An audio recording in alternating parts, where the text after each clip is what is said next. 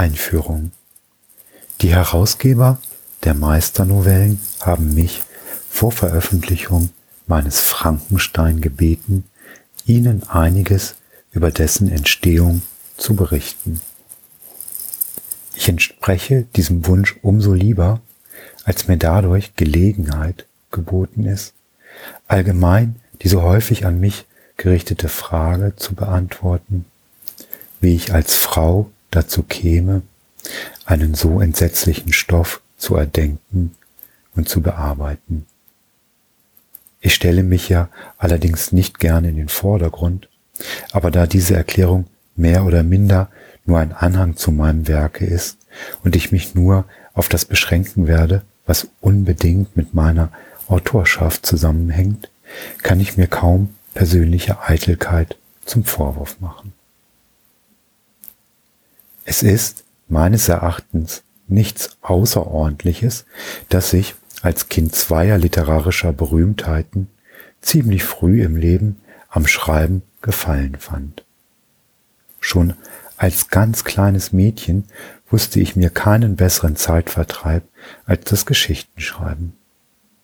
Bis ich allerdings noch ein schöneres Vergnügen fand, das Bauen von Luftschlössern, das Versenken in Wachträume, das Verfolgen von Gedankenreihen, die sich aus erfundenen Ereignissen ergaben.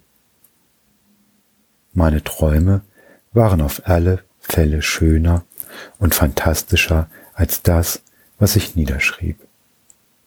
Denn beim Schreiben folgte ich mehr den Spuren anderer, als dass ich meine eigenen Gedanken wiedergab. Ich machte mich selbst nie zur Heldin meiner Erzählung. Denn das Leben erschien mir in Bezug auf mich selbst als nichts Romantisches. Und ich konnte mir nicht vorstellen, dass außergewöhnliche Leiden oder merkwürdige Ereignisse in meinem Dasein eine Rolle spielen sollten. Und so konnte ich meiner Fantasie Geschöpfe entstehen lassen, die mir damals weit interessanter waren als meine eigenen Gefühle. Dann aber wurde mein Leben ereignisreicher und die Wahrheit trat an die Stelle der Dichtung. Allerdings war mein Mann ängstlich darauf bedacht, dass ich meiner literarischen Abstammung Ehre mache und selbst zu einer Berühmtheit werde.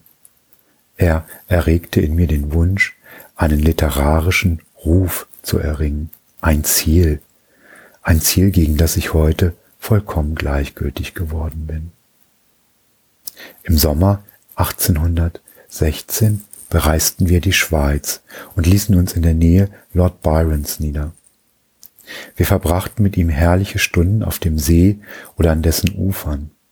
Der einzige unter uns, der seine Gedanken schriftlich niederlegte, war Lord Byron.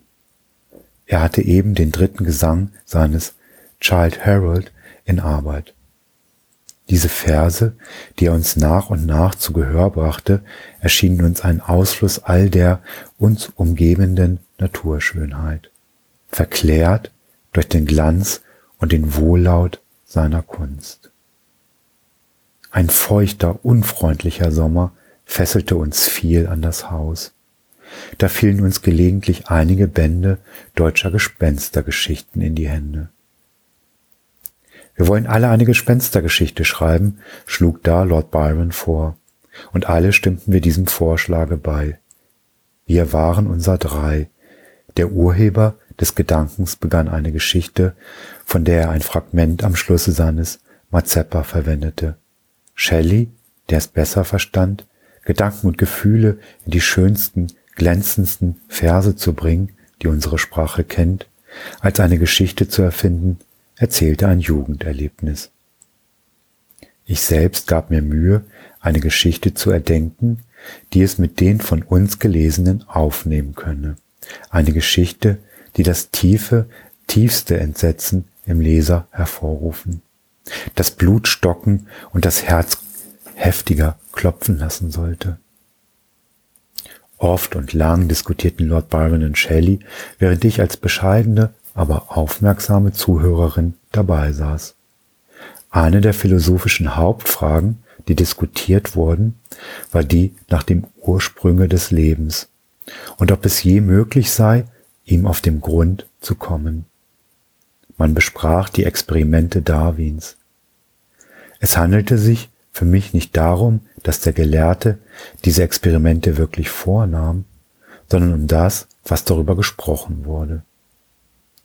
Darwin hatte in einer Glasdose ein Stückchen Macaroni aufbewahrt, das dann aus irgendwelchen Ursachen willkürliche Bewegungen zu machen schien.